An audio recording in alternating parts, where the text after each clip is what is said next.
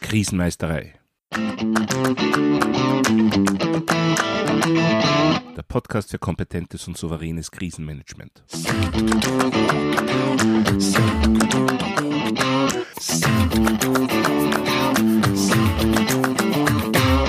Hallo, ich bin Thomas Prinz von krisenmeisterei.at. Ich helfe Verantwortlichen, Krisen souverän und kompetent zu meistern, damit diese nicht zu ihrer persönlichen Tragödie werden. Heute geht es um Krisenmanagementpläne. Nun, wir haben schon gehört, dass eine Krise außergewöhnlich, vielleicht sogar einmalig ist. Kann man dafür überhaupt Pläne machen? Ja, man kann nicht nur, man muss sogar. Allerdings ein Krisenmanagementplan enthält nicht ein operatives Kochrezept, vielmehr enthält er Maßnahmen, Anleitungen und Informationen, durch die die Organisation in die Lage versetzt wird, auf eine Krise zu reagieren. Der Krisenmanagementplan ist also eine wichtige Grundlage für die Reaktionsfähigkeit eines Unternehmens. Was muss so ein Krisenmanagementplan also alles berücksichtigen? Zunächst einmal welche Ressourcen, sowohl personell als auch materiell, stehen für die Krisenreaktion zur Verfügung? Es geht um die Herstellung der Reaktionsfähigkeit, das Hochfahren des Krisenmanagementsystems. Wie kommt man zu diesen Ressourcen? Wie werden Mitarbeiterinnen und Mitarbeiter verständigt bzw. alarmiert? Wer wird wann verständigt? Es müssen Regeln für die Zusammenarbeit definiert werden.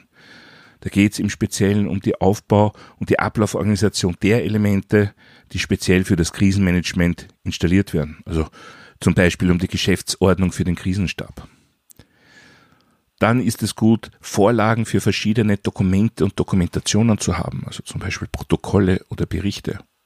Und dann sind Checklisten ein sehr wertvolles Tool für so einen Plan. Die haben besondere Bedeutung, auf die werde ich noch etwas genauer eingehen. Ja, oft stellt sich die Frage, was ist eigentlich der Unterschied zu einem Notfallplan?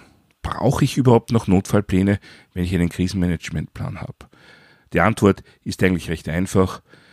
Bei dem Notfallplan geht es um die konkrete Abarbeitung eines ganz konkreten Notfalls. Also es geht um operative Schritte, die in einer ganz bestimmten Situation umzusetzen sind. Um einerseits möglichst rasch wieder den Routinebetrieb herzustellen, andererseits aber auch zu vermeiden, dass ein Notfall zu einer Krise wird, dass es weiter eskaliert. Bei der Erstellung eines Notfallplans habe ich also einen ganz konkreten Notfall vor Augen, für den ganz konkrete Maßnahmen notwendig sind. Bei der Erstellung eines Krisenmanagementplans weiß ich nur, es geht um eine Krise. Das Unternehmen ist gefährdet. Mehr weiß ich im Vorhinein nicht. Und wie sieht es jetzt um eine mögliche Konkurrenz zwischen Notfallplan und Krisenmanagementplan aus? Die ist einfach nicht gegeben.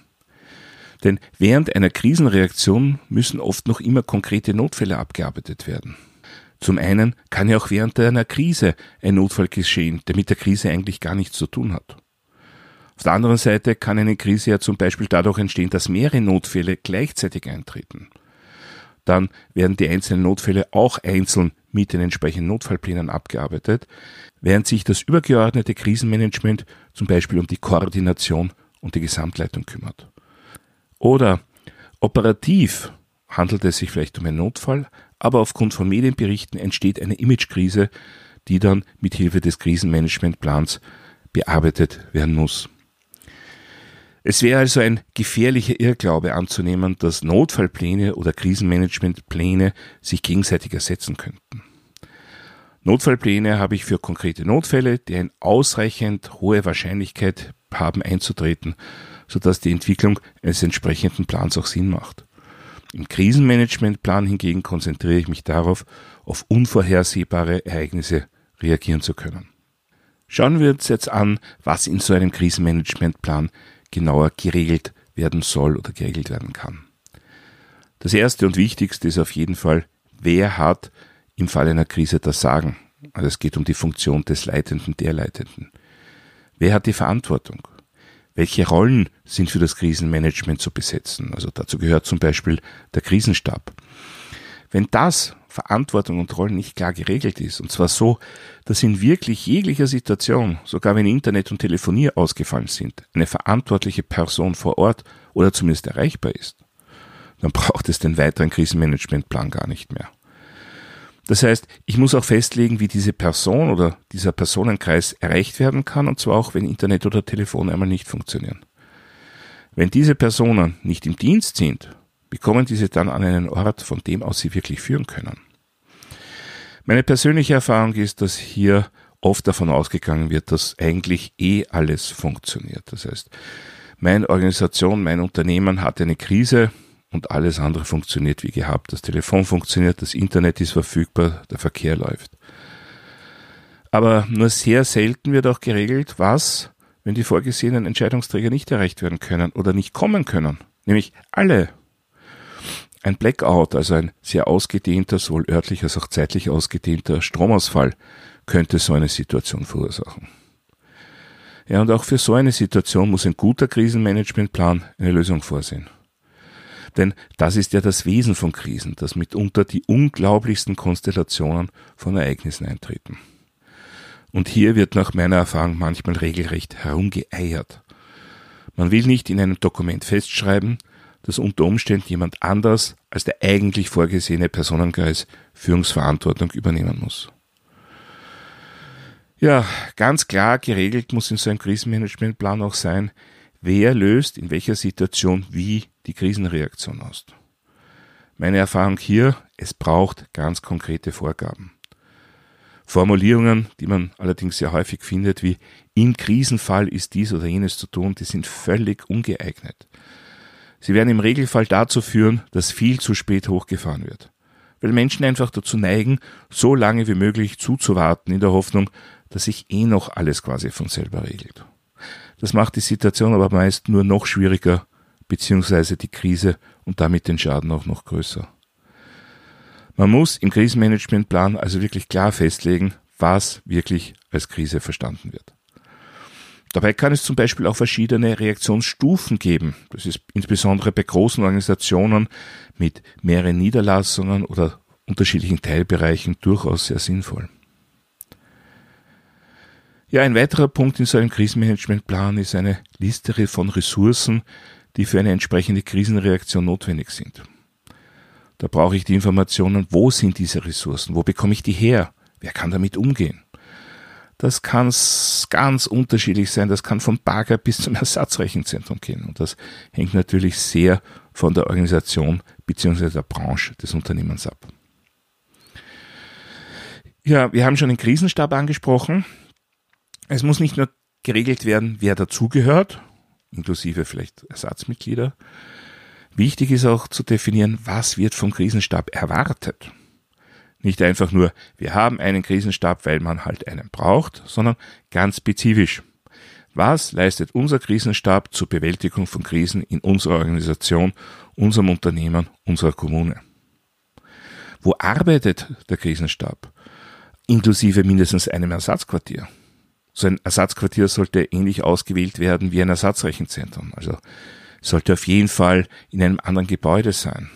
Idealerweise hat dieses andere Gebäude eine andere infrastrukturelle Anbindung und keine oder zumindest eine andere Gefährdungslage. Also zum Beispiel nicht direkt am selben Fluss wie das Hauptquartier oder in derselben Einflugschneise desselben Flughafens und so weiter. Dann sollte ich regeln, welches Material, zum Beispiel Informations- und Kommunikationstechnologie, braucht der Krisenstab. Da ist dann in den Plänen häufig zu lesen, wird im Bedarfsfall bereitgestellt. Meine Empfehlung ist ganz klar, wenn irgendwie möglich, sollte das Material immer bereitstehen, auch im Ersatzquartier. Das macht natürlich notwendig, dass hier Prozesse für die laufende Pflege und Wartung implementiert werden. Besonders heikel ist das natürlich, wenn der Krisenstab lange nicht gebraucht wird. Es wird dann häufig als Einsparungspotenzial gesehen. Aber Material, das im Krisenfall erst bereitgestellt werden muss, verzögert auf jeden Fall die Reaktionsfähigkeit. Das ist eine ganz klare Sache. Ja, eine weitere Empfehlung von meiner Seite. Denken Sie beim Material auch immer einfach an Papier und Bleistift. Nie nur auf die IT verlassen. Es gibt genug Bedrohungsszenarien, genug Krisenszenarien, bei denen IT oder vielleicht sogar Kommunikationstechnologie nicht zur Verfügung stehen. Kommunikation an sich ist natürlich auch ein ganz wichtiger Punkt in so einem Krisenmanagementplan. Dabei wird allerdings häufig die Kommunikation nach innen etwas vernachlässigt. Wenn man unter Krisenkommunikation nur Maßnahmen nach außen sieht, dann kann es dazu kommen, dass Mitarbeiter mehr Infos aus den Medien als von ihrer Leitung bekommen. Wenn das passiert, dann ist das Vertrauen der Mitarbeiter in ihre Leitung rasch nachhaltig beschädigt. Aber genau dieses Vertrauen brauchen wir, um möglichst gut durch eine Krise zu kommen. Das heißt, ich muss mir auch bereits im Vorfeld Gedanken darüber machen, wie ich mein Team, meine Mitarbeiter möglichst transparent über die laufende Situation informiere. Aber selbstverständlich ist die Kommunikation nach außen oft entscheidend für den Weiterbestand des Unternehmens.